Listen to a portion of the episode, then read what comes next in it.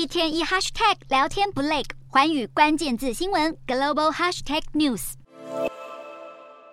中国遭遇疫情海啸袭击，历经一个多月的抢药潮，还有医院整间被塞爆。官方现在宣布，各省的疫情已经度过三个高峰。除了重症患者以外，中国官方表示，发烧门诊的就诊人数和急诊就诊人数也分别在十二月二十三日和一月二日达到高峰。整体来说，中国的医院诊疗服务正在逐步恢复。不过，前中国疾控中心主任高福警告，虽然高峰已过，但还是不能轻视新冠病毒的感染力。尤其春节期间返乡潮，民众的防控意识放松，可能会再出现另一波感染高峰。虽然中国官方通报疫情高峰已过，不过路透社近期引述消息报道，有许多中国医师被要求在开立新冠病患的死亡证明时，应该尽量避开染疫致死的说法。世界卫生组织十九日发表一份新的报告，就指出中国提交的数据显示，十五日这一周的住院人数达到六万多人，与前一周相比增加七成，是疫情爆发以来中国通报的最高每周数字，不禁令外界怀疑，北京当局通报的疫情数据似乎与实际状况有所落差。